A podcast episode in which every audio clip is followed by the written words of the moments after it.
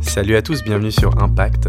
J'ai le plaisir de vous annoncer que c'est la première fois que nous réalisons une interview sur ce podcast, donc vous verrez cet épisode est un petit peu spécial. J'ai eu le plaisir d'échanger avec Marion Pézard, qui est la productrice et hôte du podcast Healthy Living. Marion a un parcours très inspirant. Elle était responsable marketing dans l'hôtellerie de luxe avant de se lancer à son compte en tant que consultante en marketing digital, podcasteuse et sur le point d'entamer une formation en naturopathie. Rien que ça. Avec Marion, nous avons parlé de ce qui l'a poussé à changer de vie, d'entrepreneuriat, de sa quête de sens, de la peur de se lancer, de l'importance de la bienveillance envers les autres et notre planète, de la notion de bien-être et comment l'appliquer à notre quotidien. Si cet épisode vous plaît, n'hésitez pas à laisser une petite note 5 étoiles sur votre application de podcast. Ça nous aide à nous développer et à avoir de nouveaux invités. Je vous laisse à présent, sans plus attendre, écouter notre conversation avec Marion Pessard.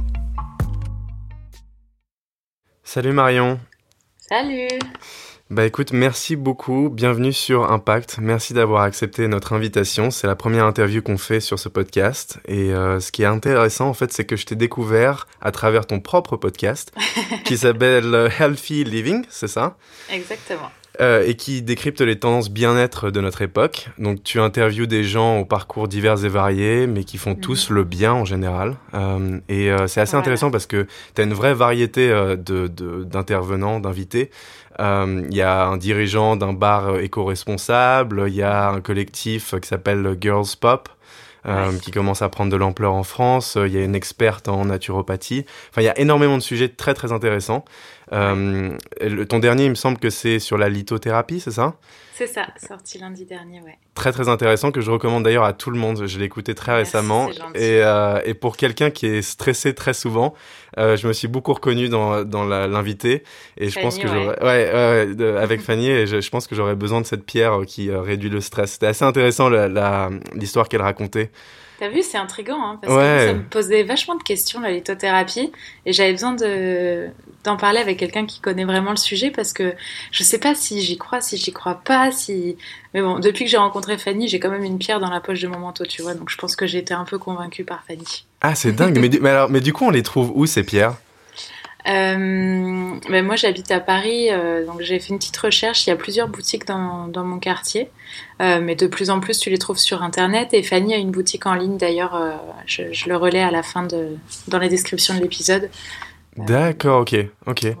Euh, Je savais pas du tout qu'il y avait des magasins spécialisés là-dedans du coup. Et ben moi non plus, je passais devant sans les remarquer. Et maintenant que je me suis un peu ouverte au sujet, je les ai vus. Ouais, c'est marrant parce que vraiment que j'ai avant d'écouter l'épisode, j'étais assez sceptique par rapport à ce sujet. J'en avais entendu parler très légèrement et, euh, et après avoir écouté l'épisode, en fait, elle m'a aussi convaincu d'essayer. Donc euh, c'est Mais surtout pour le stress, moi. ouais. Ça, ça m'intéresse. Donc euh, Tu sais, je pense que, je sais pas si c'est la pierre qui fait vraiment des effets ou quoi que ce soit, mais comme dit Fanny, il y a une partie un petit peu minérale où, euh, en effet, les pierres sont composées de différents matériaux qu'on a aussi dans notre corps, donc peut-être que ça équilibre. Moi, je pense que quoi qu'il arrive, ça porte ton attention sur autre chose que ton stress, et rien que ça, c'est déjà pas mal. c'est vrai, ouais, tout à fait. Non, t'as tout à fait raison. Et c'est vrai qu'il y a énormément d'autres disciplines comme euh, l'acupuncture qui est beaucoup plus connue, euh, qui Mhm. se concentre aussi sur les énergies dans le corps. Donc euh, pourquoi pas en fait? Ouais, pourquoi pas. Et puis, tu sais, les, les, les disciplines viennent petit à petit sur le, devant de la scène parce que la naturopathie, par exemple, aujourd'hui, dont on entend beaucoup parler, n'est pas encore reconnue par l'État. Mais par contre, euh, l'ostéopathie l'est et ne l'était pas il y a quelques années. Donc, tu vois, petit à petit, il y a plus en plus de disciplines qui se font connaître, qui se font euh, accepter du grand public et même parfois euh, référencées par l'État. Donc, petit à petit, on a de plus en plus d'outils entre les mains, quoi. Ouais, ouais, c'est assez intéressant parce qu'en fait, euh, euh, donc Anna et moi, on a été éduqués par euh, une mère qui nous soignait à l'homéopathie, qui est aussi Ah, quand même, qui est quand même très contestée en France en général. Il y a beaucoup de sceptiques. Euh, et par contre, avec un père qui lui était beaucoup plus axé sur euh, bah, la médecine traditionnelle très classique, quoi.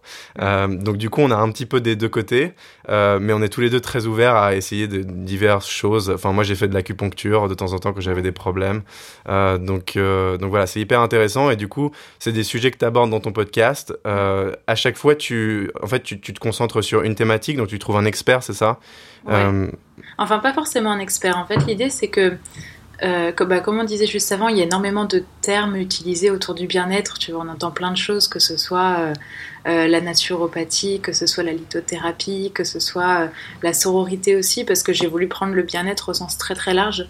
Tout ce qui est bienveillant en fait. Donc ça va Mhm. être de l'écologie, de l'alimentation, ça peut être des pratiques alternatives, ça peut être du sport. J'ai fait un épisode sur le, le spinning avec euh, Lucie qui est une coach sportive. Donc euh, l'idée c'est de prendre le, le bien-être au sens très large et euh, de s'appuyer sur des thèmes qu'on entend souvent mais qu'on ne sait pas forcément définir parce qu'aujourd'hui tout le monde va te dire euh, euh, ah j'ai les chakras ouverts ou bien euh, ah machin a vu une naturopathe mais les trois quarts des gens savent pas vraiment ce que c'est qu'un chakra et, quels sont les principes de la naturopathie. Donc l'idée c'était que chaque épisode soit comme une définition d'un de ces thèmes réguliers qu'on entend régulièrement mais qu'on comprend pas toujours. Et je fais intervenir des gens qui ont une affinité avec le thème. Donc soit des spécialistes quand c'est des sujets par exemple euh, la naturopathie ou encore plus l'hypnothérapie, c'est des sujets sur lesquels je pouvais pas euh, euh, moi-même prendre la parole parce que je, je me sens pas légitime à parler de, ces, disciplines. Donc je voulais vraiment avoir un spécialiste à côté de moi. Par contre, d'autres sujets qui sont peut-être un petit peu plus subjectifs, un petit peu plus dans l'air du temps. Par exemple, je travaille sur un, un épisode qui parlera d'introspection. Ça, c'est des choses pour lesquelles je fais aussi appel à des gens du quotidien qui vont me raconter leur expérience, leurs petits conseils. J'ai pas envie que ce soit quelque chose de trop euh, maîtresse d'école, tu vois. Ouais, ouais, je comprends, d'accord. aux gens, Mhm. faut faire comme ci, faut faire comme ça. Et j'aime bien garder aussi toujours ce côté hyper abordable et hyper décomplexé en disant que bah, c'est pas parce que t'es pas spécialiste que tu peux pas tenter, que tu peux pas t'y intéresser. Donc je veux que ce soit un petit peu euh, abordable et, accessible. Donc voilà, il y a des spécialistes, des non spécialistes. Euh, on parle un petit peu de tout et, euh, toujours surtout avec un regard un peu décomplexé et encore une fois bienveillant. Parce que bah, on n'est pas des, des pros de tout, on n'est pas à 100% toujours dans chaque sujet. euh, donc, euh, donc c'est bien de s'y intéresser un peu. C'est de la même manière que tu me dis, euh, allez Pierre, ça commence à te, titiller un peu, mais, mais t'es pas encore trop sûr de t'y mettre. Bah voilà, l'idée c'est que chacun pioche un peu ce qui l'intéresse et que chacun le fasse à son niveau sans se culpabiliser, quoi. D'accord, ok. Euh, je comprends tout à fait ce que tu veux dire. Et, euh, et en fait, pour, pour démarrer un petit peu cette interview, euh, j'aimerais savoir un peu qu'est-ce qui t'a donné envie justement d'aller à la rencontre de ces gens qui font le bien, qui aspirent au bien. Qu'est-ce qui t'a donné envie de lancer ce podcast en général? Je pense qu'il y a plein de choses. Tu vois, je crois un peu aux au signes que la vie t'envoie parfois. Donc je pense qu'il y a plein de petites choses qui sont, qui sont venues me, me faire toc-toc pour que, pour que je commence à changer un petit peu de, voix. Mais euh, l'idée en tout cas de faire intervenir des gens qui font le bien, euh, c'est parce que j'ai l'impression qu'on manque un tout petit peu de, bienveillance aujourd'hui et que c'est quelque chose qui ferait pas de mal en fait d'avoir un petit peu plus de, bonnes initiatives et encore une fois bonnes initiatives c'est à, tous les à tous les étages tu vois parce que euh, mon ami Nicolas qui a son bar euh, Bisou dans lequel il fait très attention à son empreinte carbone euh, il va faire le, bien à son échelle en fait il essaye euh, de limiter au maximum ses déchets dans son business pour euh, bah, aider la planète à, sa manière. Et puis quelqu'un qui est un hypnothérapeute, il va essayer de- d'aider les gens comme il peut à son échelle aussi, avec ses, connaissances. Donc c'était important pour moi de montrer qu'on peut tous faire un peu un pas en avant et, un pas en avant vers, vers le bien au sens large, vers la bienveillance. Je pense que ouais, on en a besoin dans nos vies en fait. Les gens aujourd'hui n'ont pas l'air euh, hyper heureux quand tu les croises dans la rue, euh, la planète va pas hyper bien. euh, tu vois, il y a plein de choses comme ça qui me font dire que bah, ce serait bien qu'on se mette tous en marche et qu'on essaye de faire les choses un peu mieux. Donc, donc voilà, à, mon- à ma petite échelle, c'était un peu ça l'idée du podcast. Et après, pourquoi un podcast? Ça m'est venu un petit peu parce que moi, j'écoutais énormément de podcasts. Je me suis mise assez tardivement, ça doit faire euh, un an et demi, deux ans que je commence à en écouter. Et, euh, et en fait, euh, je trouve que c'est un, un média hyper pratique parce que t'as pas besoin d'avoir l'image. On est quand même dans une société où on est noyé sous l'image.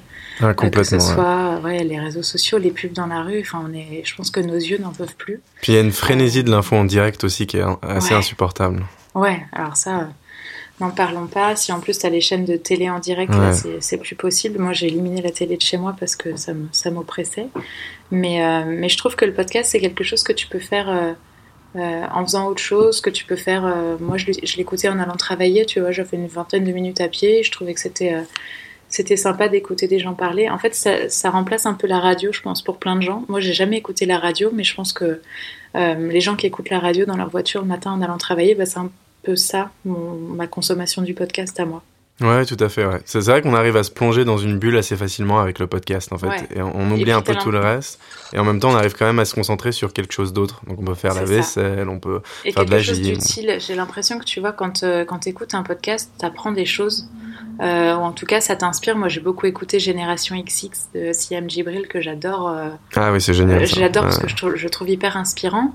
Euh, je trouve que quand tu as écouté ton, ta demi-heure ou ton heure de podcast, bah, tu as l'impression d'avoir appris un truc, tu as l'impression d'être boosté. Alors que tu peux passer une heure sur Instagram et à la fin te dire bon, bah c'est cool, mais. Exactement. Un peu perdu une heure, quoi. Ouais, tout à fait. Donc pour moi, c'était un média utile. Et puis, comme j'étais en, en, pleine transition aussi dans ma vie professionnelle, passer du milieu du marketing à, une, formation de, naturopathe que j'entame dans quelques jours. Euh, pour moi, c'est important d'avoir un, projet entrepreneurial qui lie justement ce côté bien-être, naturopathie, etc., au côté euh, euh, digital et communication qui sont mes, connaissances et mes compétences de base. Donc voilà, de fil en aiguille, en fait, j'ai eu l'idée de ce podcast. Et, quand j'ai papoté avec la directrice artistique qui a travaillé sur l'identité visuelle, qui est une amie, en fait, je lui en ai parlé. C'était la première personne, euh, une des premières personnes à qui euh, je confiais toutes mes, toutes mes idées. Et elle m'a dit bah, Maintenant que tu m'en as parlé, c'est trop tard en fait. T'es obligé, euh, obligé d'y aller. quoi. Donc, c'est parti. Elle m'a poussé dans la piscine. Et puis, et puis voilà. Et donc, du coup, pour toucher un petit peu à l'entrepreneuriat, justement, mhm. qu'est-ce qui t'a poussé, toi, à, quitter ton travail, ton confort horaire, financier? Et, euh, et, partir un petit peu à la recherche de ces gens euh, qui, qui recherchent le bien-être, euh, cette liberté aussi, ce, ce, si tu veux, enfin, moi, moi, ça me fait un petit peu peur personnellement euh, de me lancer dans l'entrepreneuriat. C'est quelque chose que j'aimerais beaucoup faire. Et du coup, je pense qu'il y a aussi beaucoup de gens qui écoutent ce podcast qui euh, potentiellement aimeraient bien le faire aussi. Et euh, je pense que c'est important d'écouter des gens qui l'ont fait. donc toi, alors je, sais que c'est assez récent, mais j'aimerais bien savoir un petit peu quelles sont les motivations derrière ce changement. quoi. C'est un, un, changement de paradigme complet. Hmm. Bah, déjà pour le côté, ça fait peur, effectivement, mais si ça faisait pas peur, ça voudrait peut-être dire que c'est pas assez challengeant, tu vois. évidemment, ça fait toujours peur. Euh, et je pense que quand tu es entrepreneur, même à partir du moment où ton entreprise, euh, elle fait des bénéfices, où tu arrives à recruter, tu as toujours une petite peur parce que tu sais que les choses reposent sur toi et que c'est toi le moteur. Mais d'un autre côté, euh, si tu mets pas un pied dedans, bah, tu sauras pas si ça vaut le coup d'avoir peur, quoi. Ah, Donc, c'est toujours un peu ça. C'est tant que tu te lances pas tu sais pas. Et au final, tu as moins peur une fois que tu t'es lancé dans le truc que quand tu regardes la montagne d'en bas et que tu dis oh là là, faut que je monte tout là-haut. Quand tu commences un peu à escalader, bah, finalement, tu vois étape par étape ce que tu dois faire et le chemin te paraît un petit peu moins compliqué. Après, euh, moi, je me sens jamais hyper légitime à parler d'entrepreneuriat dans le sens où j'ai l'impression que je prends pas des risques énormes. Euh, parce que, euh, ce qui est sûrement un peu bête, hein, mais tu vois, j'ai pas à, faire de la production, à stocker une production, à vendre un produit physique en fait. Mm-hmm. Donc si le podcast me, me rapporte pas euh, pour l'instant, c'est pas grave parce que je fais aussi autre chose à côté. Euh, c'est pour ça que sur cette idée du podcast, pour moi, euh, c'est sans pression et c'est aussi ce qui m'a poussé à me lancer parce que je suis un peu une flippette et j'aurais eu vraiment du mal à, me lancer à 100% si, c'était que pour ça. Euh, mais est-ce que tu n'as pas eu peur de, de, perdre ce confort, non seulement horaire, mais aussi euh, plus humain, c'est-à-dire qu'en fait, quand, on travaille, on est entouré de gens en permanence, donc il y a cet aspect euh, communicatif que l'on perd euh, généralement quand on se lance dans l'entrepreneuriat, à moins qu'on commence une aventure avec euh, plusieurs personnes, ce qui, je ne suis pas sûr, est le cas avec toi. Et, et, ensuite, ton confort financier aussi. Alors moi, pour être très honnête, le confort horaire, j'étais très loin de l'avoir. je travaillais dans l'hôtellerie et c'est pas du tout un secteur où tu profites de tes 35 heures ou quoi que ce soit. Donc pour être honnête, ça, ça me faisait pas peur du tout. C'était plutôt en fait que tu allais retrouver un confort en fait. ouais, c'était plus de me dire que j'allais pouvoir gérer mon temps, en fait. Moi, c'est plus mhm. ça. Tu vois, faire la queue à la poste le samedi matin, c'est juste un truc qui me filait du l'urticaire à force, quoi. Ouais, euh, J'avais besoin de pouvoir euh, gérer mon temps. Euh, et c'est d'ailleurs ça le, premier, le premier facteur, c'est ce besoin de liberté. Hein. C'est, je pense que je, je, fais un métier, donc à la base, j'étais dans le marketing digital. Donc j'ai travaillé dans plusieurs entreprises, plusieurs secteurs, mais, euh, mais ces dernières années dans, dans l'hôtellerie de luxe à Paris. Et, euh, du coup, euh, bah, c'est quand même un, un, milieu qui est assez conservateur, qui met en avant le savoir-faire à la française, l'art de vivre voilà, qu'on a hérité des générations précédentes, etc. Et quand tu fais du marketing digital, c'est un petit peu l'inverse parce que c'est un métier plutôt récent, qui est encore assez méconnu des équipes de management et qui évolue énormément. Et du coup, je pense que bah, le côté assez rigide et assez, la hiérarchie assez verticale, euh, en tout cas ce secteur dans lequel j'étais, c'était un peu des freins par rapport à, mon épanouissement pro où euh, j'avais besoin bah, d'être toujours euh, au contact de ce qui se passait, toujours à droite à gauche, toujours à m'informer, etc. Donc je pense que ce, sentiment de liberté, de pouvoir ouais, gérer, gérer mon temps et, et, gérer mes activités aussi, parce que l'air de rien, quand tu fais du digital, on te demande d'être créatif, donc il faut aussi que tu puisses nourrir ton cerveau on te demande d'être au courant de ce qui se passe. Euh, donc il faut que tu puisses sortir de, ton travail, euh, bah, pas à 22h ou pas quand il fait nuit, parce que sinon tu peux plus rien faire. Euh, il faut aussi que tu aies un réseau, parce que si tu veux faire un petit peu d'influence, bah, il faut que tu gardes contact avec les gens. Donc donc c'est tout ce côté, tu vois, liberté qui, me manquait. Et, et ça, me, ça, me, fait penser à ta question tout à l'heure sur la peur d'être un petit peu seule chez toi. Ouais, c'est un truc qui m'a fait un peu peur en me disant euh, mince, euh, je vais peut-être me faire des journées entières derrière mon ordi. Après, euh, moi j'adore être chez moi donc c'est pas un souci. Et surtout, encore une fois, je fais un métier où tu es très souvent en contact avec les gens, que ce soit à travers les réseaux sociaux ou que ce soit des rendez-vous avec des journalistes, des influenceurs. Euh, des rendez-vous euh, avec des partenaires euh, comme des photographes, des graphistes, etc. Donc au final, elles sont très rares les journées où je suis toute seule à la maison toute la journée, je peux vraiment avancer. D'accord, ok. ça, ça me faisait pas tellement peur. Après, c'est très propre à mon métier, mais si je faisais un métier différent, clairement, ça m'aurait fait un petit peu peur parce que j'ai besoin de voir du monde, j'ai besoin de, de, cette vie sociale, quoi. Puis en, plus, ce qui est bien du coup dans ton cas précis, c'est que ça te permet aussi de, rencontrer des gens que tu as vraiment envie de rencontrer peut-être aussi. Parce que il y, a beaucoup de gens, on est, on est entouré de gens qu'on n'aime pas forcément quand on travaille dans une entreprise. Enfin, je, je dis pas que ça se passe toujours mal, mais disons que on, a des collègues avec qui on s'entend et puis d'autres un petit peu moins, où il y a moins d'affinité, on va dire. Ouais. Alors dans le cadre du podcast, c'est sûr que pour le coup, je vais, euh, je peux contacter des gens qui me, qui m'intéressent, qui m'inspirent, etc. Et, les interviewer, ça c'est top. Par contre, le podcast n'étant pas encore rémunérateur, j'ai gardé une activité en parallèle en marketing digital, euh, mais pour le coup en consulting. Donc euh, là, j'ai encore des clients. Alors j'ai la chance d'avoir un, petit noyau de clients qui sont vraiment cool et que j'aime beaucoup j'ai la chance d'avoir pu sélectionner aussi un peu les gens avec qui j'avais envie de travailler pour pas avoir ce côté, comme tu dis, de, de mauvaises relations, de mauvais relationnels. Euh, mais, euh, mais effectivement, tu as, quand même des inconvénients. C'est pas parce que tu es à ton compte que euh, tu te retrouves pas parfois avec une deadline casse-pied ou avec un client qui est pas sur la même longueur d'onde que toi. voilà, moi, ça hmm. m'est peu arrivé, mais, mais t'élimines pas le, complètement le, les difficultés de la vie en communauté, quoi. Ouais, ouais, non, tout à fait. Non, ça, c'est normal. Hein, de toute façon, euh. bah, en plus, ce qui est bien avec euh, ton podcast, c'est que du coup, tu peux vraiment, en tout cas à travers le podcast, euh, je parle pas juste du consulting, mais le podcast, mhm. tu, tu, peux vraiment aller à la rencontre de gens euh, qui te sont très très intéressants et qui non seulement sont intéressants pour ton audience, mais aussi qui te touchent personnellement mm. et, et, qui ont, enfin, qui pratiquent des disciplines qui t'intéressent. et ça, c'est quelque chose de fantastique. C'est aussi la raison pour laquelle on a lancé notre podcast avec Anna, c'est qu'on voulait aller à la rencontre de gens qui nous inspirent. Et ça, c'est, je pense que c'est quelque chose que les gens devraient faire plus. Il n'y a, même pas besoin d'un podcast. Je, je, pense que c'est quelque chose que les gens devraient faire plus. Et en France, on a ce côté un petit peu peur d'aller de l'avant vers des gens qu'on ne connaît pas forcément. Euh, de prendre une porte, quoi. Ouais, exactement, exactement. Alors qu'aux États-Unis, pour le coup, il y a aucun souci. C'est-à-dire que, enfin, tu peux envoyer un email à quelqu'un que tu connais pas en lui disant, je suis très très inspiré par votre parcours et puis j'ai envie d'échanger deux mots avec vous. Est-ce que vous auriez le temps? Et la plupart des, la plupart du temps, ils répondent oui, en fait. Ouais, en France, on risque de se dire, oh, le creep, il est un peu bizarre. Exactement, c'est ça, ouais, c'est le creep, ouais.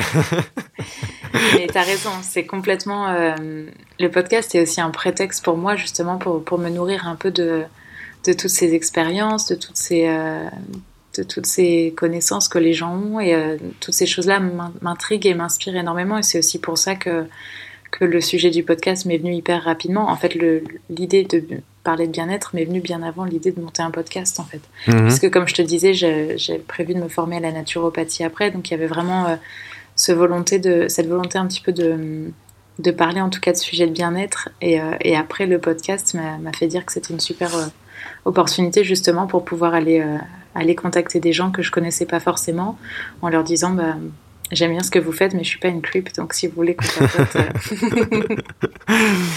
c'est un peu l'idée. D'accord. Et, oui, juste pour revenir à ta question de, ce qui m'a poussé à changer de travail aussi, je pense qu'il y a quelque chose qui est assez fort dans nos générations, c'est et qui pousse beaucoup de gens à changer de vie, parce que je suis loin d'être un cas isolé. Euh, c'est une, vraie quête de sens. Euh, j'ai l'impression que les, gens ont besoin aujourd'hui euh, de se sentir utile, de faire quelque chose qui, bah, qui va avoir une finalité à la fin de la journée qui fait sens en fait. Et moi, c'est aussi quelque chose qui m'a poussé à, changer ma vision du travail en tout cas et mon parcours, parce que bah, quand tu fais du marketing, tu te rends compte que en fait, tu es loin de sauver des vies à la fin de la journée et que euh, faire un truc qui te ramène un petit peu plus les pieds sur terre et qui a un peu plus de, de valeur et qui, encore une fois, peut peut-être faire un peu le bien autour de toi parce que euh, tu vas aider les gens ou les mettre euh, en contact avec des professionnels pour les aider à travers un podcast, et ben ça, ouais, ça donne du sens et ça te, ça te fait un peu plus vibrer au quotidien. Et ça, je pense que c'est vraiment un marqueur fort de notre génération, ce besoin de sens dans la vie pro. Ouais, ouais, tout à fait, tout à fait. On le ressent beaucoup. J'ai lu pas mal d'articles en fait sur le fait qu'il y a énormément de gens qui partent de polytechniques ou de grandes écoles en général hmm. euh, et qui vont pas euh, vers les, les, grands groupes euh, du type Total, mais qui vont plutôt aller se lancer dans l'entrepreneuriat et euh, aussi de temps en temps lancer des, des sociétés, enfin des, des entreprises qui sont à but non lucratif. donc faire des choses sur le côté, ce qu'ils appellent les side jobs aux États-Unis. Euh, qui vont leur permettre de trouver euh, un sens dans, euh, dans leur carrière, qui en fait de temps en temps est encore plus important que le travail qu'ils font, le, vrai travail, le CDI qu'ils ont, auquel ils vont tous les jours. J'ai mon cousin d'ailleurs, c'est assez intéressant, qui est en fait lui il a fait Polytechnique. Et ensuite, il est parti à Stanford pour faire son master. et c'était, il me semble que c'était en computer science. Euh, et en fait, euh, après son master, il a décidé de tout plaquer vraiment tout plaqué. C'est-à-dire qu'il a eu, évidemment, il a eu des offres monstrueuses pour aller travailler chez Facebook, chez Apple, enfin, tous les grands groupes euh, possibles et imaginables. Et il a décidé de tout plaquer et de partir vivre dans une espèce de, de, ferme qui vit plus ou moins en autarcie, hein, pas loin, en France, dans le sud de la France. Euh, et, euh, et, depuis, il vit là-bas. Et euh, donc, du coup, évidemment, il n'a pas du tout le même travail. Sûr. Et, et, en fait, bah, la, la, raison qui l'a poussé à se lancer là-dedans, c'était bah, qu'il avait besoin de sens et qu'il n'avait pas du tout l'impression de contribuer à l'humanité, à la société, à la planète, quoi que ce soit. Mm. Et, et, en fait, il en est arrivé à, à passer vraiment à l'extrême pour le coup, puisque maintenant, bah, voilà, il vit dans une, une communauté autosuffisante, quoi. Euh, ce qui est quand même vraiment l'extrême, c'est-à-dire que je pense qu'il y a un juste milieu euh, que beaucoup de gens peuvent trouver.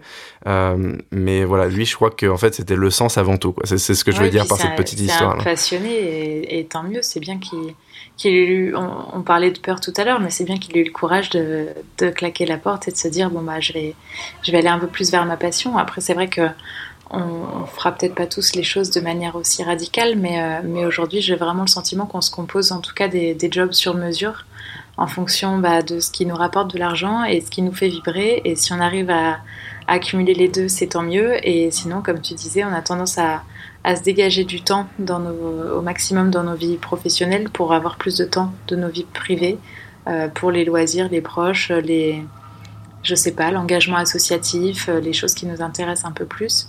Et, euh, j'ai d'ailleurs lu un article sur ça il y a quelques mois où, où il disait que je, il me semble une trentaine de pourcents des, de, des personnes autour de 30 ans préféraient gagner moins mais travailler un peu moins et avoir plus de temps pour, euh, pour s'épanouir à côté de leur job sur des choses qui, qui les intéressent, qui collent un peu plus à leurs valeurs, etc. Quoi. C'est dingue de voir qu'on n'est plus, euh, on plus dans cette quête absolument euh, de carriérisme. Enfin, pas pour tout le monde, mais il y a, y a, quand même un mouvement qui se lève de c'est, cool le boulot, mais il y a autre chose à côté. j'ai pas forcément besoin d'avoir la carrière de rêve, le compte en banque plein à craquer si c'est pas ça qui me rend heureux, quoi. Non, exactement. Ouais, Il y a des exemples comme ça.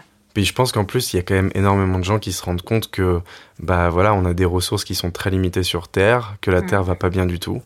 Et que, en fait, je pense que ça renforce encore plus cette euh, quête de sens dont tu parlais euh, précédemment. Mm. C'est qu'il y a énormément de gens, je pense qu'ils sont quand même, même si euh, ils sont pas engagés, euh, ils sont pas éco-responsables tous les jours ou quoi que ce soit. Je pense que ça les affecte quand même de lire tant d'articles, c'est-à-dire qu'il y en a tous les jours maintenant qui sortent sur le fait que la Terre est dans un sale état et que la raison pour laquelle elle est dans cette situation actuelle, c'est vraiment nous, c'est 99% maintenant, c'est-à-dire que c'est prouvé quoi. Euh, donc euh, je pense que ça renforce également cette quête de sens euh, et, et d'inspiration et de, et de bien-être en général, non seulement pour la Terre mais aussi pour nous, parce qu'au final, voilà, on, on, vient de la Terre à la base quoi, et, et peut-être qu'on est en train de, de, revenir à quelque chose de beaucoup plus euh, euh, primitif en fait d'une certaine ouais. manière. Oui, beaucoup plus proche de la nature et puis beaucoup plus rapidement aussi parce que je pense que ça fait ça fait des années qu'on dit que faut faire attention à notre consommation, faut faire attention à l'écologie, etc. Mais là en fait on est arrivé dans l'urgence et, et, ça repose beaucoup sur euh, bah, sur les, les générations euh, qui sont jeunes aujourd'hui. En fait, on, on, est la génération de l'urgence, on n'a plus le temps. Euh, c'est maintenant en fait qu'il faut euh, revenir à la nature, c'est maintenant qu'il faut euh, pas hésiter à à filer un coup de main aux associations écolo. Euh, tu vois, il y a aussi cette, cette idée de. Euh, bah oui, les gens, les gens le font et les gens se permettent un petit peu plus de dériver de leur, euh, leur rail, leur chemin tout tracé pour la vie professionnelle parce qu'il il y a des urgences à côté et donc on s'autorise peut-être un petit peu plus à aller vers, vers ces, ces moyens alternatifs, quoi. Ouais, tout à fait. Et en fait, c est, c est, quand, quand j'observe l'éveil des consciences autour de la question du bien-être euh, individuel, là pour le coup, pas par rapport à la planète, pour moi, il y a vraiment deux axes. C'est-à-dire qu'il y a, il y a celui d'un mode et d'une industrie de la, ce qu'ils appellent la wellness aux États-Unis. Alors, je pense que c'est le bien-être en français, euh, qui a pris son essor avec tous ces gourous experts sur les réseaux sociaux du type euh, Gwyneth Paltrow, euh, qui est l'actrice très connue américaine, euh, qui a, je crois qu'il y a une société maintenant qui s'appelle Goop, qui vaut plus plusieurs ouais. milliards. Enfin, c'est monstrueux. Elle a un podcast très cool d'ailleurs. Ouais, ouais, ouais, ouais. Donc, euh, oui, qui s'appelle Goop aussi, c'est ça? Exactement. Ouais, ouais. ouais. Euh, et après, par contre, il y a aussi un éveil qui, pour moi, est peut-être un tout petit peu plus profond et un peu moins superficiel, qui me semble être un tout petit peu plus relié à la cause environnementale, euh, mais également avec une certaine quête de sens euh, individuel. Est-ce que toi, tu arrives à faire la distinction entre ces deux courants-là? Est-ce que tu penses qu'ils sont reliés? Est-ce que tu penses que c'est la même chose? En fait, j'ai un peu de mal, moi, à, comprendre. Parce que pour moi, ça, ça, ils me paraissent un tout petit peu différents, en fait. Ouais, je, je vois ce que tu veux dire. Alors, je sais pas si c'est vraiment les les séparer en deux courants ou s'il y a, il y a deux extrêmes et pas mal de gens entre, entre ces deux extrêmes. Mais euh, je pense que, comme tu le disais tout à l'heure, tout part du fait qu'on s'est vachement éloigné de la nature, euh, de, de, des rythmes en fait de la nature. Euh, alors, je suis pas sociologue, euh, même si ça me plairait bien, mais euh, de, de, du point où moi je me trouve, j'ai quand même le sentiment que ces dernières années, ça a été très très poussé sur euh, la consommation, le profit euh, sans fin, etc. Et au final, euh, quand tu vas trop loin dans une chose, tu en déséquilibres forcément toujours une autre.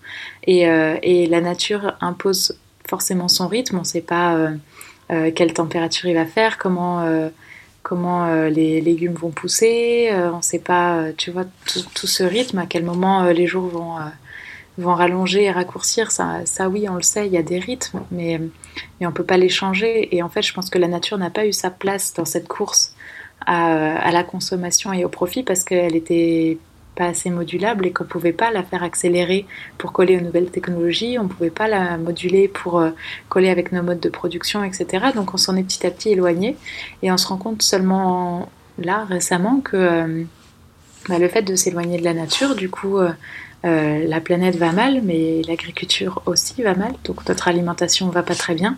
Euh, quand on voit en plein mois de janvier des tomates dans les étals de supermarchés euh, il faut pas qu'on oublie que si les tomates elles arrivent euh, plutôt en été, c'est parce qu'on en a besoin à ce moment-là pour euh, notre corps en fait, de manière mmh. physiologique. Donc on a tout déréglé avec ça, et donc les gens ne savent plus forcément s'alimenter correctement, donc ils savent plus forcément être en très bonne santé non plus.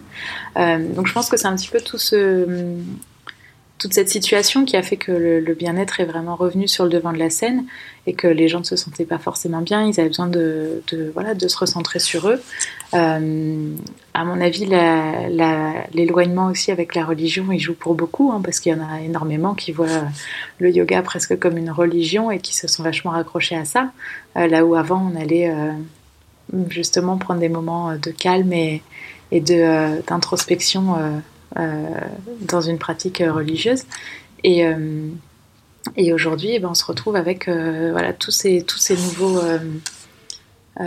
tout, ce, tout, ce, renouveau en fait du wellness, comme tu disais, toute cette nouvelle tendance qui, qui, en ressort. Et alors pour moi, les deux axes que tu expliquais, ben, il y a un axe qui est très opportuniste et marketing, mmh. ce qui est beaucoup plus euh, sincère. Et je pense que comme dans toute euh, évolution sociologique, il y a toujours euh, bah, du business à faire. Et donc, donc oui, certes, c'est bien de faire attention au bien-être, mais il faut aussi réfléchir, il faut, il faut aussi se rendre compte que bah, la mode des feel girls sur Instagram, ça a aussi du mauvais, hein, parce que elles mettent pas forcément des leggings de yoga qui sont faits de manière très respectueuse de l'environnement alors qu'elle prône un bien-être euh, holistique. Enfin, tu vois, il y a, ouais, tout à en fait, il y a mm. tout et n'importe quoi et euh, et je pense que ce que tu dis est vrai, il y a, vraiment deux, euh, deux, versions différentes et puis euh, chacun est un peu plus d'un côté ou un peu plus de l'autre. Mais je pense que de manière générale, euh, c'est très bien de faire attention à la planète, c'est très bien de se mettre un petit peu plus à faire du sport, à surveiller son alimentation, etc. Je pense que juste il faut faire tout ça en, en conscience et, se renseigner avant bah, de s'inscrire à un cours de sport qui en fait est peut-être pas du tout bon pour son corps à soi. Il euh, y a des gens, par exemple, qui adorent aller au yoga Bikram, donc c'est du yoga dans des salles très chaudes à 40 degrés. Il y a des gens pour qui ce sera très bien, pour qui ce sera pas bien du tout. Et puis, euh, c'est très bien de faire attention à ce qu'on mange, c'est très bien de, de, de, privilégier la santé, mais quand vous mangez des avocats, des, pardon, des avocats toast matin, midi et soir, en fait, euh, c'est la cata pour la planète. Ah ouais, non, c'est catastrophique ça. C'est vraiment une énorme mode. Hein. Enfin, on le voit partout à Paris. C'est ça le problème. C'est que, c'est que du coup, ce côté wellness, il y a une partie sincère et il y a une partie euh, euh, vraiment authentique et il y a une, partie marketing. Et je pense que dans tout ce qu'on fait, euh, il faut se renseigner, il faut lire les étiquettes euh, quand vous allez faire vos courses, il faut, il faut juste essayer de, bah, de réfléchir en faisant les choses. Quoi. Chacun, chacun à son niveau, mais tu vois, même des gens qui sont véganes, pourquoi pas, je comprends très bien leurs revendications et, euh, et je les respecte. Par contre, si c'est être vegan et remplacer toutes les protéines par du soja, bah, le soja c'est pas forcément bon pour les corps, le corps et encore moins pour les femmes puisque ça ça joue beaucoup sur les hormones, non? Exactement, ça dérégule énormément les hormones et puis mmh. c'est un, un, désastre pour la pour la planète. Donc il faut aussi euh, il n'y a pas de, de, bonne formule. Je pense que chacun trouvera un peu sa place dans tout ce spectre du bien-être. Euh, mais il faut juste se renseigner, en fait, et faire les choses euh, en connaissance de cause. Et toi, tu penses du coup, parce que c'est vrai qu'il y a donc cette industrie de la wellness, et puis il y a aussi peut-être cette industrie euh, du personal development, donc du, du développement personnel, mm. qui est très lié d'ailleurs, d'une certaine manière. Est-ce que toi, tu crois que euh, c'est quelque chose qui va nous permettre d'être plus équilibrés euh, au sein de nous-mêmes euh, et qui va du coup nous permettre d'être plus ouverts aux, gens en général Ou est-ce que c'est quelque chose qui nous recentre trop sur nous-mêmes et du coup qui accentue le problème qu'on a en ce moment en France, on, le sent bien, c'est-à-dire cette dislocation du corps social, l'individualisme, tension et incompréhension entre les gens la plupart du temps. Mm. Est-ce que qu'est-ce que tu en penses toi?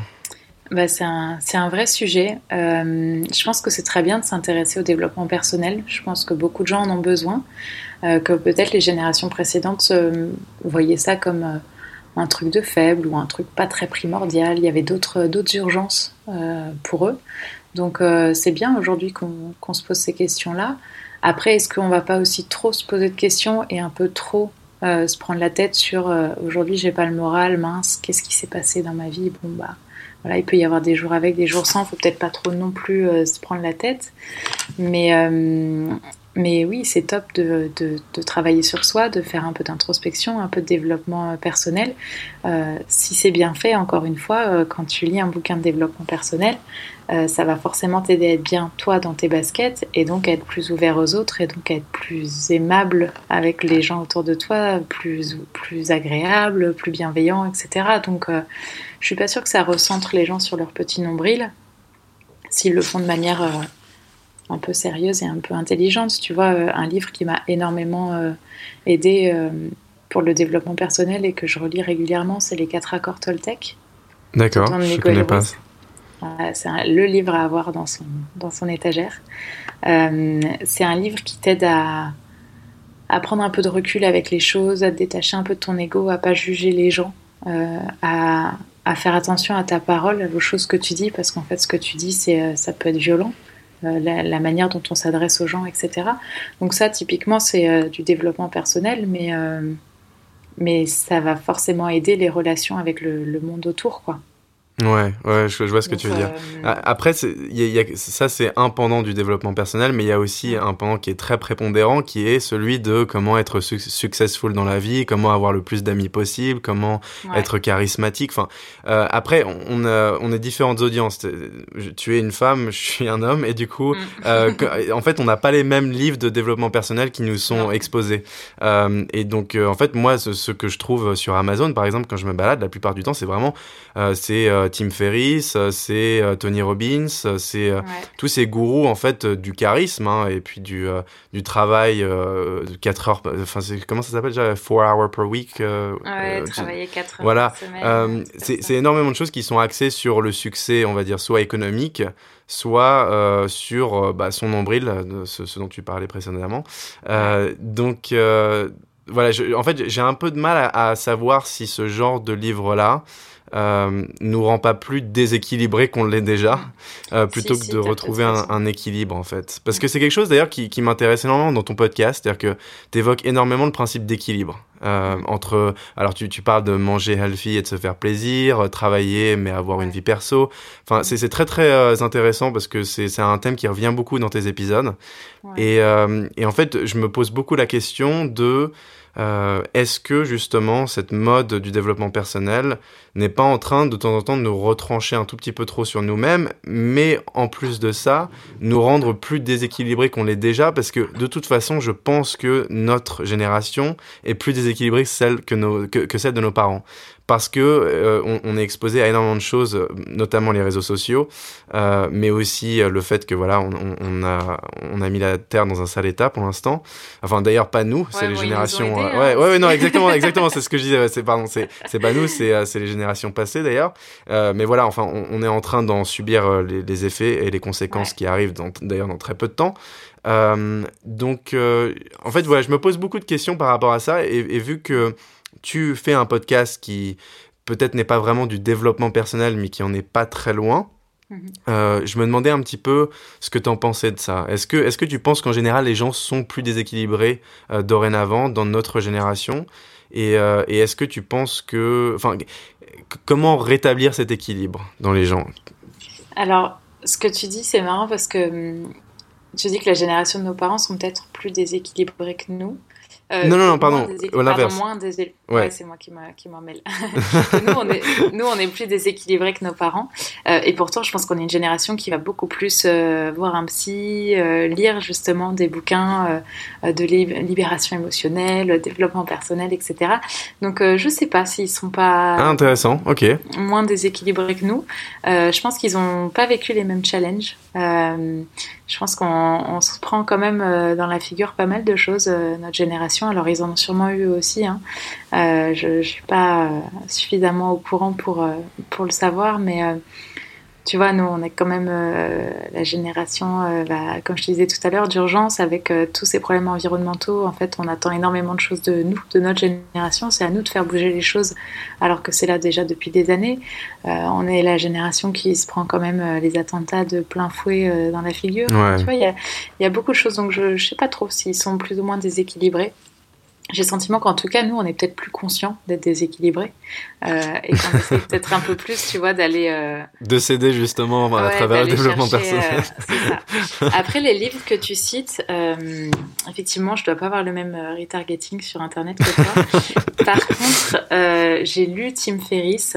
et effectivement, dans ce que tu dis, il y a un truc qui humainement m'a un peu choqué dans l'idée de sous-traiter beaucoup de tâches à des pays un peu moins développés et en gros, bah tu les payes pas cher et tu les fais faire ton, leur fais faire ton, ton sale boulot pendant que tu es en vacances. Mmh, mmh. Euh, donc effectivement, ça pour moi, on, on est quand même loin du, euh, de euh, la bienveillance que j'essaye de prôner à travers le podcast, etc. Euh, je saurais pas trop me prononcer sur ça. Je t'avoue que c'est pas du tout des ouvrages qui m'intéressent. Sur, euh, tu vois, comment être plus successful, etc. Je pense qu'il faut juste euh, peut-être arrêter de se mettre la pression 5 minutes et que tu es successful quand toi, tu as atteint tes propres buts. Et si tes buts de la journée, c'était de faire ton repassage, et bah trop cool, ce soir, tu es successful, tu vois. Ouais, ouais, je comprends, ouais, je comprends très bien ce que pour tu veux tout ça, je ne sais pas trop.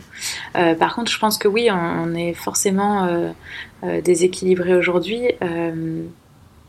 et c'est ce que je te disais un petit peu tout à l'heure avec tout ce qui s'est passé, tu vois, de toute cette comment dire, cette société de consommation, cette quête du profit, etc. Ben, on s'est éloigné de la nature, on s'est éloigné aussi de, des bases et parfois du bon sens, franchement, sur plein de choses. Je prenais l'exemple des tomates tout à l'heure, mais euh, il y a plein de choses comme ça qui sont euh, hyper loin du bon sens. Pourquoi tu achètes des pommes qui sont chacune dans un petit pot individuel et ensuite dans un gros carton? Enfin, euh, je sais pas, une pomme, ça s'achète juste avec la peau autour et c'est tout. Donc il y a plein de choses comme ça sur lesquelles effectivement on, a, perdu le bon sens et on, est trop allé dans le côté consommation, profit et on s'est déséquilibré. Mais, euh, mais je pense que l'équilibre, euh, euh, c'est aussi pour ça que j'essaye d'en parler sur LC Living et que j'essaye toujours de, de, déculpabiliser les gens et de montrer, de montrer les deux facettes des gens. D'ailleurs, je leur pose toujours comme question à la fin quelle est ta zone d'ombre?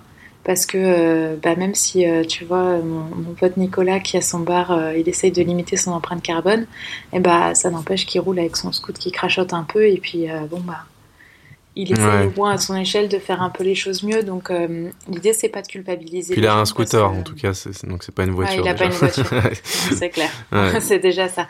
Mais tu vois, chacun essaye à son échelle de, de, changer les choses et je pense que on a besoin de on a besoin d'équilibre dans tout. Quelqu'un qui fait attention à ce qu'il mange, c'est top. Si tu te laisses jamais euh, craquer de temps en temps, bah, ça vire à l'obsession et ça peut finir avec des, des troubles comme l'orthorexie, qui est euh, le, on entend de plus en plus parler, c'est le trouble des, personnes qui sont complètement obsédées par euh, le fait de manger sainement. Ah oui, d'accord. Euh, ah voilà, ça, finit par, euh, par, être hyper préjudiciable pour le corps et pour, et pour le mental. Quoi. Donc c'est bien de faire les choses bien, mais il faut toujours les faire avec, avec équilibre. Et, et quand ma naturopathe, qui est un peu par moment ma gourou sur certaines choses, me dit qu'elle mange du chocolat régulièrement parce que bah, parce que c'est son petit kiff, je suis super rassurée, tu vois. Ouais, ouais. Parce que c'est la vraie vie, en fait. Et, euh, et c'est pour ça que, que j'essaye toujours de, de parler d'équilibre. C'est que je pense qu'on fait rien de bien si on est trop à fond dans un truc. Euh, il y a une. Euh, je sais pas si tu connais la chanson de Leonard Cohen qui s'appelle There's a crack in everything, that's how the light gets in. Ah, je la connaissais pas. Non, non. Et je trouve ça hyper joli. Il y a forcément une petite fêlure dans tout et c'est comme ça que la lumière rentre. Et il faut, euh, bah voilà, faut assumer euh, les dualités qu'on peut avoir, les failles. Il faut un peu se décomplexer. C'est ça qui nous rend vivants et attachants. Et, et tant qu'on essaye de faire les choses, tu vois, euh, bah, avec le cœur, de les faire bien, bah, quoi qu'il arrive, quoi qu'il arrive, ce sera cool, tu vois. Ouais, donc, ouais.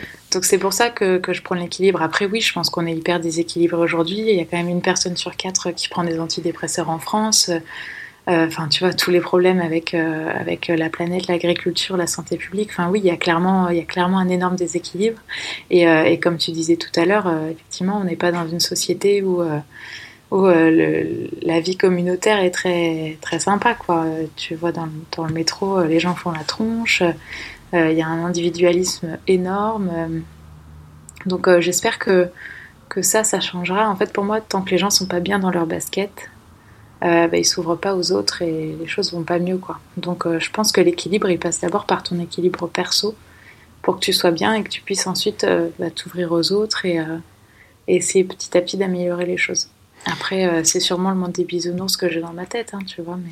Non, mais en fait, tu sais quoi Non, non, mais c'est important, en fait. Moi, je pense, je suis assez convaincu que des visions plutôt utopiques des choses sont très importantes. Parce qu'en fait, quand on en vient à euh, cette prise de conscience euh, de, et, de cette remise en cause de nos modes de fonctionnement actuels, je pense qu'il y a deux lignes qui sont nécessaires. Il y a une ligne qui est côté, euh, voilà, on va dénoncer, révéler les faits, on va culpabiliser les gens, il va y avoir des lanceurs d'alerte, les groupes éco-activistes.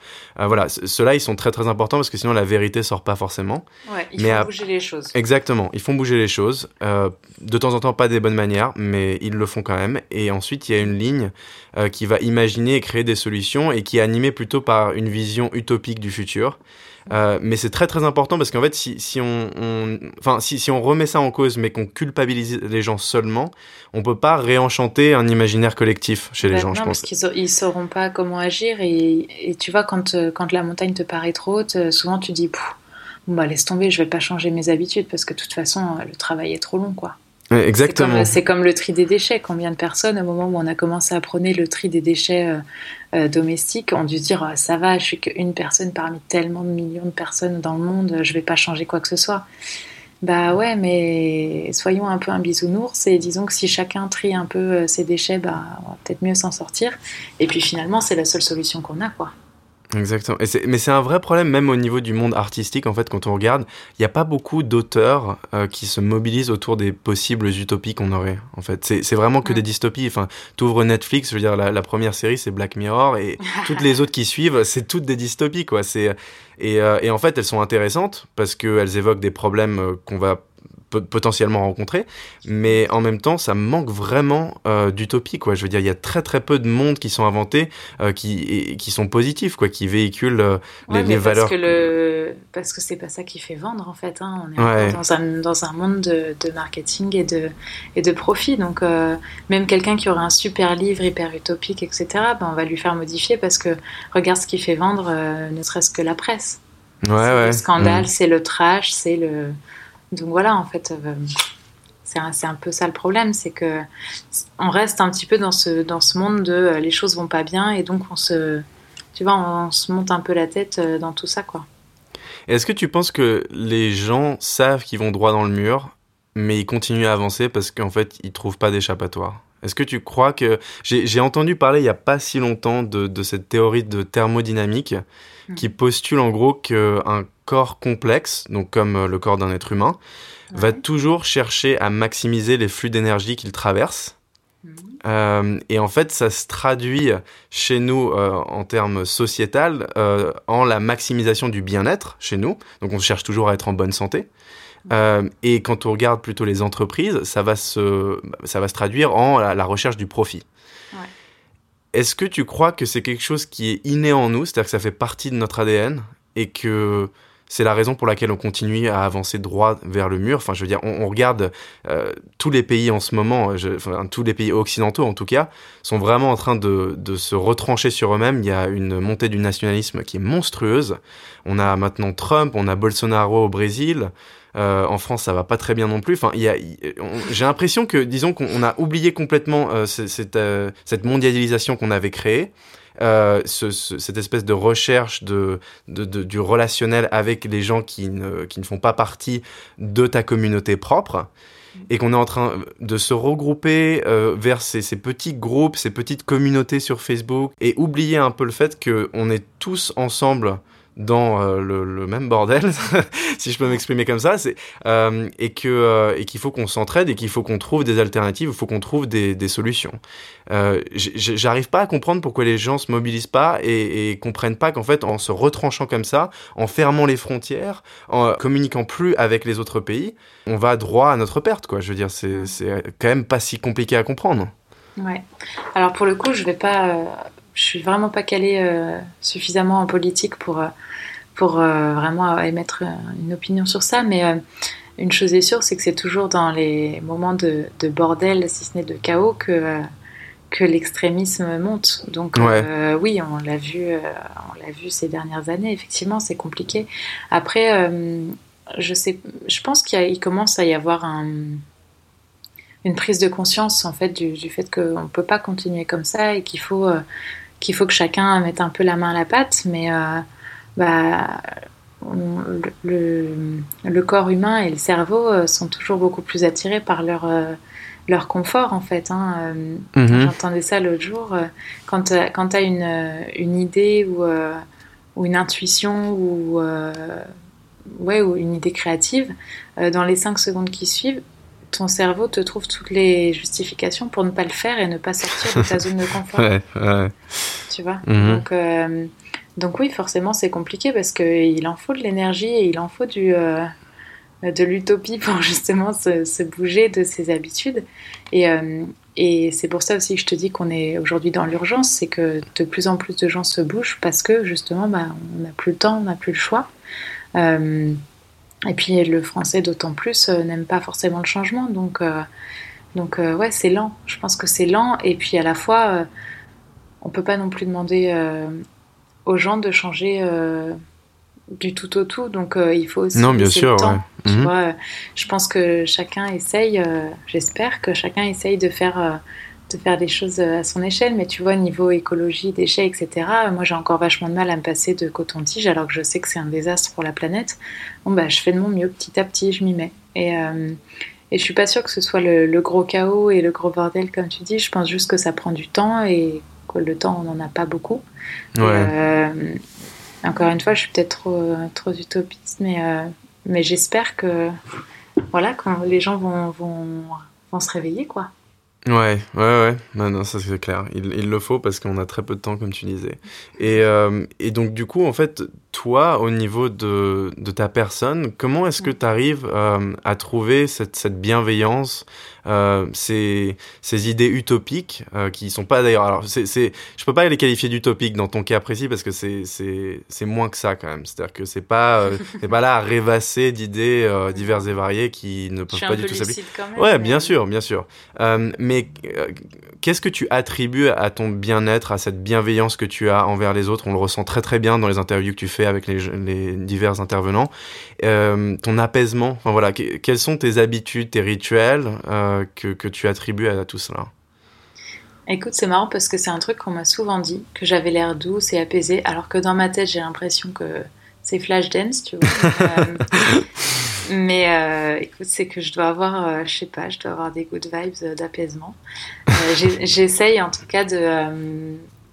En fait, j'essaye vachement de prendre le temps. C'est un truc que je faisais pas avant parce que j'avais pas le temps quand j'étais euh, euh, dans les postes que, que j'ai eu précédemment. Donc, euh, j'essaye de prendre le temps parce que quand tu prends le temps de te poser, quand tu prends le temps de bouquiner, de te renseigner sur plein de choses, quand tu prends le temps de faire du yoga, de cuisiner pour mieux manger, bah, toutes ces choses-là, en fait, tu te sens vachement plus à ta place, tu te sens un peu plus en harmonie. Et je pense que c'est ça qui m'aide aussi à, à, avoir ce recul parfois et à essayer d'être bienveillante. Mais en tout cas, euh, oui, c'est un, mot que je répète tout le temps, mais pour moi, la, la bienveillance, c'est le truc le plus important. Euh, tu vois, quand, euh, quand je vois des amis qui me racontent leurs histoires, bah, j'essaye d'être présente à 100%. Euh, de pas être sur mon téléphone ou de pas euh, rêvasser à autre chose. Quand je reçois des invités, j'essaye d'apprendre à les connaître. J'essaye de. En fait. Je pense que j'essaye juste de faire les choses avec du sens, tu vois Ouais, ouais, chaque je... fois. J'essaye de d'être suffisamment euh, calme parce que je me suis pas euh, fait un gros rush euh, tout le début de journée. Et, euh, et du coup, quand j'arrive à mon rendez-vous, bah, je suis suffisamment calme et posée pour avoir euh, les idées claires, pour pouvoir laisser parler un peu mon intuition aussi et voir si euh, ah bah c'est un projet sympa ou si euh, non je le sens pas parce que c'est ça me ressemble pas. Euh, ouais, c'est vraiment ça, je pense. Prendre le temps de faire les choses bien, prendre le temps de les faire de manière euh, réfléchie et, et, et complètement consciente, quoi. Et tu médites pas par hasard? Ça m'est arrivé à des périodes un peu plus difficiles de ma vie de méditer tous les matins. Euh, là, c'est l'hiver, il fait froid, je préfère rester sous ma couette de plus. Mais disons que je médite dans mon lit, quoi. D'accord, ok. Non, ça m'arrive. Mais, Ça mais tu fais du yoga euh, quand même, tu, tu l'as mentionné. Ouais, Ouais, ouais, je ouais. fais du yoga, euh, du yoga Kundalini, qui est quand même un yoga assez spirituel. Euh, j'ai- bon espoir de faire bientôt un, un épisode sur le yoga Kundalini, parce qu'on en entend de plus en plus. Intéressant, tu, tu peux développer un petit peu là-dessus? J'ai- J'aimerais savoir ce que c'est. Euh, alors, comment pas dire de bêtises? Euh, mais C'est un, un yoga qui est pas très. Il n'y a pas énormément de mouvements, il y a très peu de positions debout. D'accord. Euh, mais c'est un yoga qui est, qui est très spirituel, donc il y a beaucoup de mantras qui sont chantés. Il y a une ambiance un peu particulière parce que la prof est euh, entièrement vêtue de blanc, il y a des encens qui, qui brûlent, etc. Donc la première fois, tu te demandes un peu sur quelle planète tu as atterri. Et en fait, euh, je sais pas t'expliquer, mais c'est un vrai moment d'introspection. Et euh, et tu as beaucoup de répétitions de mouvements, beaucoup de, beaucoup de chants. Et euh, c'est un, yoga qui réveille un peu les énergies, tu vois, le long de, des, des sept chakras. Euh, donc voilà, Ah, je pense que je laisserai la ouais. parole à, à une pro euh, du sujet euh, pour faire un épisode parce que j'ai peur de dire des bêtises. Mais écoute, c'est un yoga qui m'a fait vachement d'effet. Alors qu'avant, je faisais plus du yoga hatha ou des, des choses un peu plus classiques. Donc, Mais c'est pas très loin de la méditation du coup en fait. Ouais, c'est, Hein, ouais. Alors, t'es pas du tout dans le, le calme, il y a toujours du, Ouais. de la musique, etc. Mais, euh, mais ouais, c'est un vrai moment de spiritualité, quoi. D'accord. C'est intéressant et ça, ça rejoint un petit peu euh, ce dont on parlait précédemment. En fait, c'est, j'ai l'impression que ce genre de pratique, que ce soit la méditation ou le yoga Kundalini, c'est ça? Ouais, c'est ça. Euh, ça, ça permet en fait euh, bah, de se re- reconnecter à soi-même, bien évidemment, mais aussi de reprendre contrôle de son libre arbitre, de son, de Ouais. sa faculté de discernement. Et c'est des choses qui, je pense, sont nécessaires pour que les gens s'ouvrent un peu plus aux autres, en fait. Ouais, c'est carrément ça. C'est, tu sais, comme on dit toujours quand on est trop, euh, trop speed, trop pressé, on Ouais. dit toujours je suis dans le jus ou je suis sous Ouais, la tête, euh, la tête sur le ça. guidon. Quand- euh, ouais, ouais. c'est ça. Quand, quand t'es sous l'eau, bah oui, tu peux pas, t'as pas les idées claires en fait. Du coup, t'as pas ton libre arbitre, t'as pas ta, ton calme euh, et ton recul que t'aurais habituellement. Euh, tout le monde euh, énervé a déjà pris des, eu des réactions qu'il aurait pas en temps normal parce que bah t'es stressé, parce que t'es énervé, parce que t'es fatigué, parce que t'as trop de, de choses dans la tête. Et, euh, et je pense que c'est ça, c'est important pour ça, ces moments. euh, ces moments où tu focuses ton attention sur autre chose. On parlait de, de- des pierres juste au tout début d'épisode, mais en fait, euh, c'est ça aussi. Je pense que juste prendre le temps de disposer tes pierres, de les purifier avec du palo santo et des trucs comme ça, euh, et ben juste ça met ton attention sur autre chose et c'est des moments où tu te recueilles un peu et, euh, et ça te permet de faire redescendre la pression et de retrouver un peu plus euh, bah, tes, tes pleins tes pleins pouvoirs quoi. Ouais, ouais, ouais, tout à fait. Mm. Je pense que tout le monde devrait s'y mettre, en fait.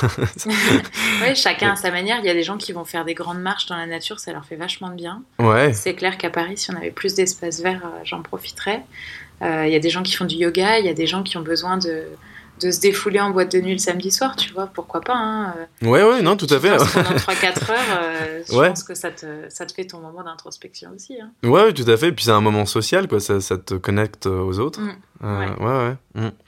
Euh, alors, j'ai une question sur notre podcast. En gros, notre audience, elle cherche à mieux comprendre comment avoir un impact sur notre société ou sur notre planète.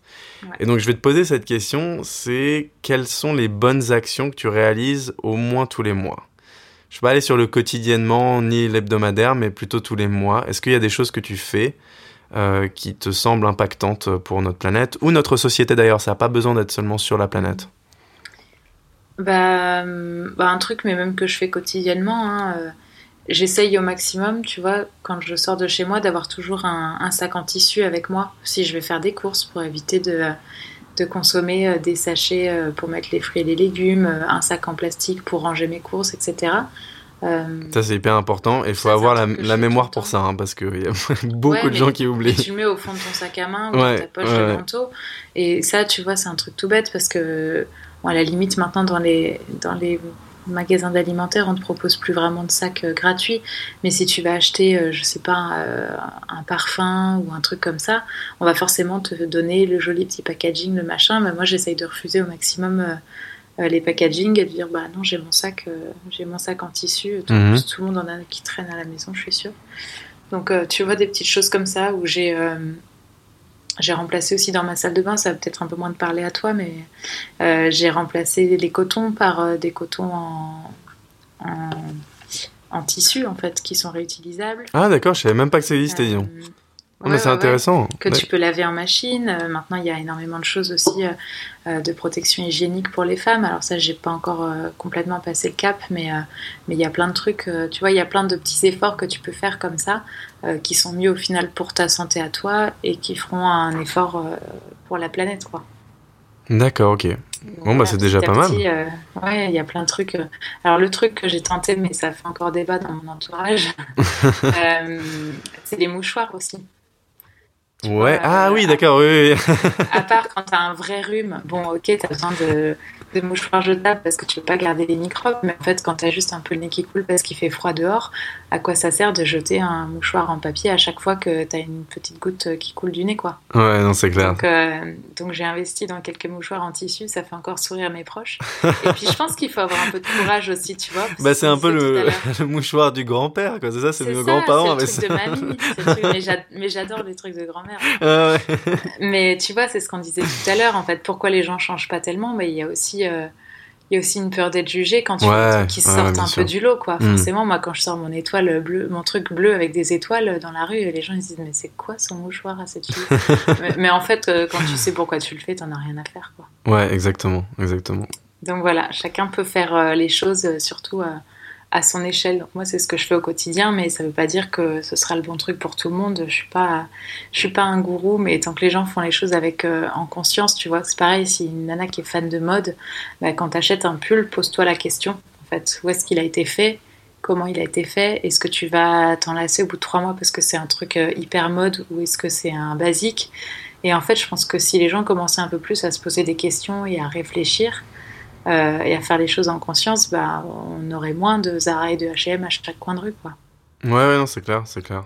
Mais euh, d'ailleurs, enfin, tu, tu, parlais un petit peu justement des, préjugés par rapport aux mouchoirs en tissu, mais, euh, mais les préjugés changent et évoluent hein, au, cours du temps. C'est-à-dire que maintenant, on remarque les gens qui ont des chiens, par exemple, s'ils ils ramassent pas leur crotte, enfin, c'est c'est très mal vu, quoi, la plupart du temps maintenant.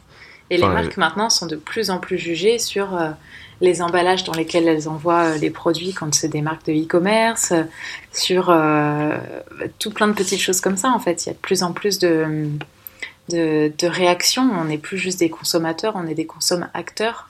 Mhm. Ah, pas mal. Un terme, mhm. non, c'est pas de moi, je te, je te rassure. mais, mais voilà, aujourd'hui, les consommateurs ont la parole grâce au digital et, et ils sont plus prêts à, à, accepter euh, qu'on t'envoie une boîte qui fait un mètre euh, sur un mètre alors que dedans tu as juste mis un livre quoi. Ouais, ouais, tout à fait. Donc euh, il y a énormément de gens aussi qui sont qui sont bah, encore plus avec le, reportage qu'il y a eu sur. tu n'as peut-être pas vu de là où tu te trouves, mais il y a eu un, un reportage sur Capital ces derniers jours euh, en France qui montrait tout le gaspillage des géants comme Amazon. Ouais, bien sûr, ouais, j'en ai entendu parler. Et donc il y a énormément de gens maintenant qui font en sorte de privilégier euh, les petits libraires de quartier plutôt que d'aller chez Amazon, des choses comme ça. Donc euh, donc c'est bien, on est en marche quoi. Ouais, bien sûr. Ça prend du temps, mais ça ouais. avance. Ouais, ouais. Ouais, non, c'est intéressant ce dont tu parles. je ne l'ai pas vu le reportage, mais j'en ai entendu parler un petit peu. Et, et, effectivement, en fait, il semblerait qu'ils aient détruit tous les invendus à la fin de l'année, c'est ça? Hmm. Non, en fait, dans, dans, les très grandes lignes, parce que c'est quand même, euh, je crois, deux heures de reportage, mais euh, en fait, euh, Amazon préfère détruire les produits qui ne se vendent pas très bien plutôt que de les garder en stock parce que le, ça a un coût, hein, le stockage. Ouais, bien ou sûr. ou de les renvoyer aux producteurs, euh, qui peut être euh, aux quatre coins du monde, mais rarement en Europe, quoi. D'accord, mais, mais c'est quand même une action qu'ils ont prise à la fin de l'année en 2018, c'est ça? C'est-à-dire que tous les... Je crois que c'est... Ou c'est tout le temps... Euh, je crois que c'est régulier, ouais. Ah ouais, d'accord, En fait, ce qu'ils expliquent, c'est quand une, un producteur... Donc là, ils montraient l'exemple d'un producteur chinois qui fait des agrafes, des agrafeuses, pardon quand ils envoient leurs produits à Amazon pour qu'ils soient référencés sur le site d'Amazon, le coût de stockage de leurs marchandises qui leur est facturé au début est, euh, je sais plus, peut-être 5 euros euh, par mètre carré. Je dis une connerie, mais tu vois, c'est un ordre d'idée. Mhm. au bout de 3 mois, ce qui n'a pas été vendu, ça va passer à 50 euros. Puis au bout de 6 mois, ça va passer à 200 euros le mètre carré. Tu vois, de 5 à 200. Enfin, il y a un oh ratio énorme.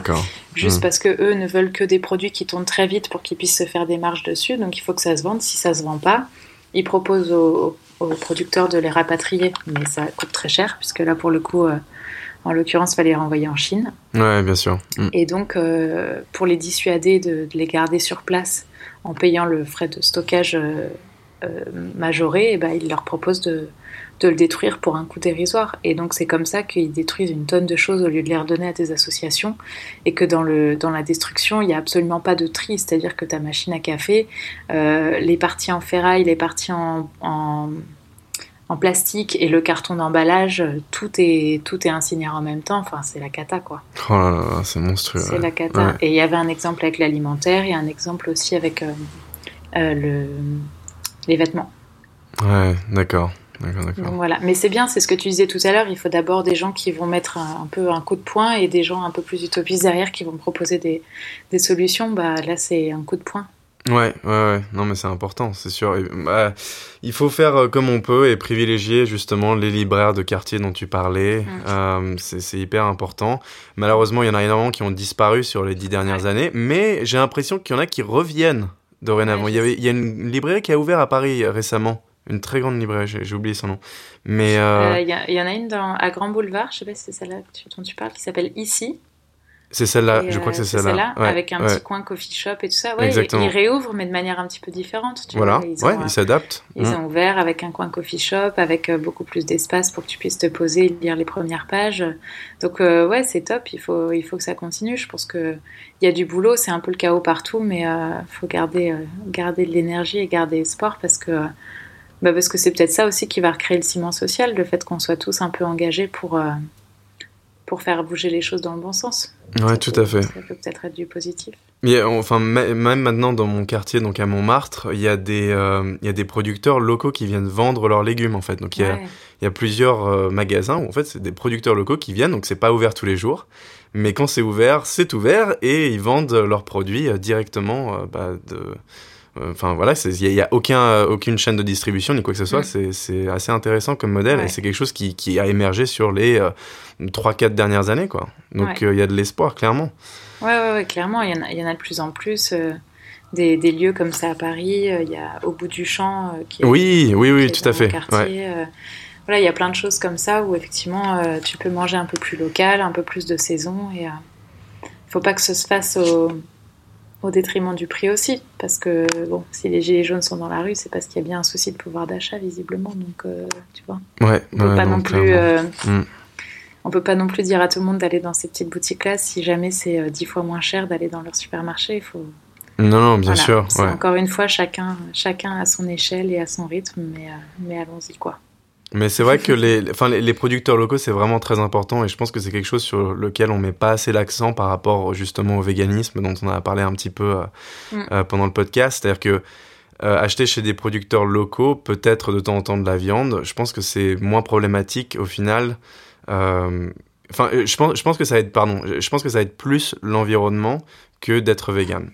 Et tu, le disais d'ailleurs, voilà, enfin les produits véganes, c'est énormément de soja. Euh, le soja, c'est une catastrophe pour l'environnement aussi.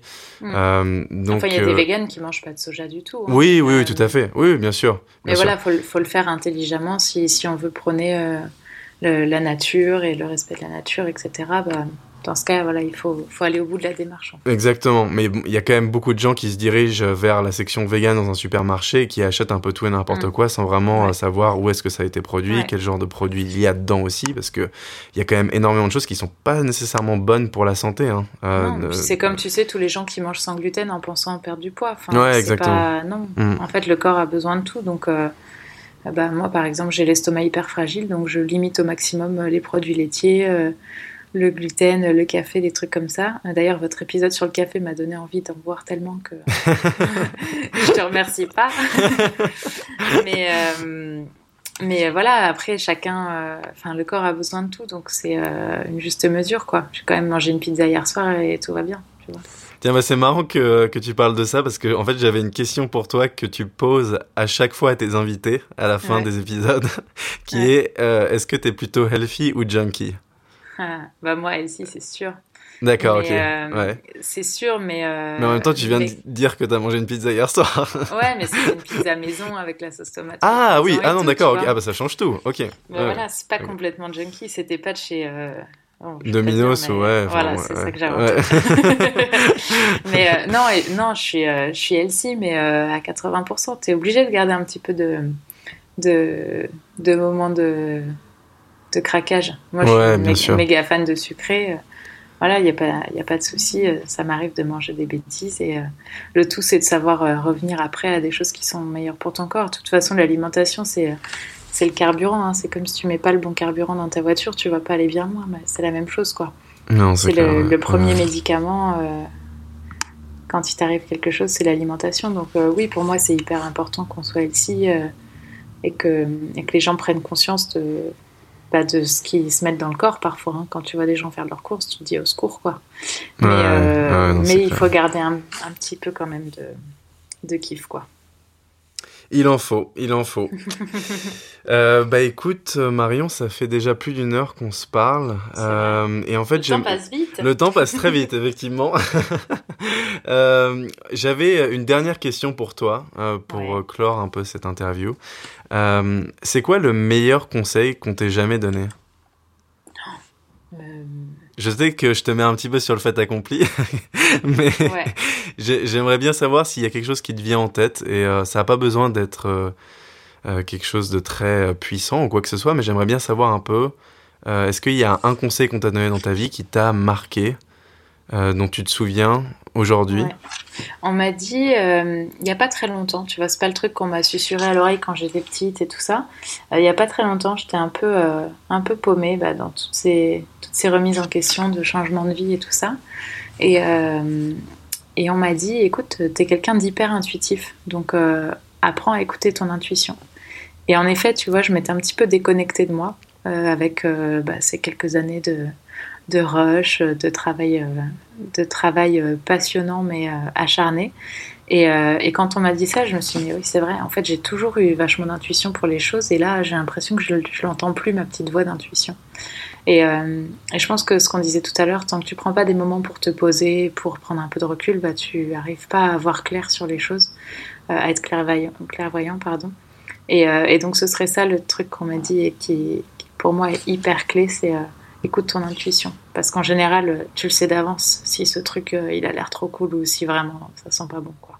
Ouais, c'est hyper important, ça c'est clair. Mm. Et puis c'est aussi un, obstacle, justement quand on revient à, ce dont on parlait par rapport à l'entrepreneuriat, c'est un, obstacle immense de ne pas suivre son intuition, ah justement. C'est euh, c'est quelque chose d'assez fou, quoi.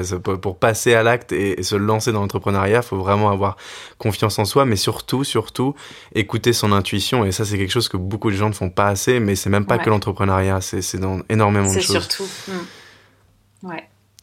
Euh, donc voilà, bah écoute, merci beaucoup. C'était euh, c'était très très important de le mentionner à la fin de cet épisode. Euh, pour pour les gens qui voudraient en apprendre plus sur toi, suivre ton aventure entrepreneuriale, mis à part le podcast donc qui s'appelle Healthy Living. C'est ça. Où est-ce qu'ils peuvent te retrouver, mis à part ça? Eh ben, moi, je suis un peu une femme de l'ombre, donc. T'as as un compte Instagram, peut-être? J'ai un compte Instagram, ouais. Euh, qui s'appelle Marion-du-8 PEZ, PEZ. Et autrement, euh, toutes mes good vibes sont partagées sur LC Living Podcast sur Instagram ou sur le site internet. Ok, super. Bah, je, mettrai tous les liens dans le descriptif euh, de l'épisode. Génial, c'est gentil. Euh, et écoute, merci beaucoup Marion d'avoir été la première personne à venir sur ce podcast. Euh, pression. Grosse pression, attention. euh, J'ai passé un très très bon moment. Merci beaucoup. Moi aussi, merci de m'avoir accueilli surtout. Et puis la bise à Anna. Évidemment, Anna qui n'était pas là parce qu'elle est au Costa Rica en ce moment, elle était en vacances. Euh, mais euh, ouais, on a en plus elle voulait vraiment y participer parce que ton parcours l'inspirait beaucoup. Et donc hier, on a fait des tests de connectique parce qu'elle est dans un endroit où il y a quasiment pas de connexion, il n'y a pas de wifi et euh, malheureusement ça marchait pas, donc on a décidé de laisser tomber. Mais elle voulait vraiment te parler aussi, donc peut-être qu'on refera un épisode avec toi. La prochaine fois, c'est Anna qui fera l'interview. Ça marche. voilà. avec plaisir. Ok, bah merci beaucoup Marion. Merci. Salut. Chao.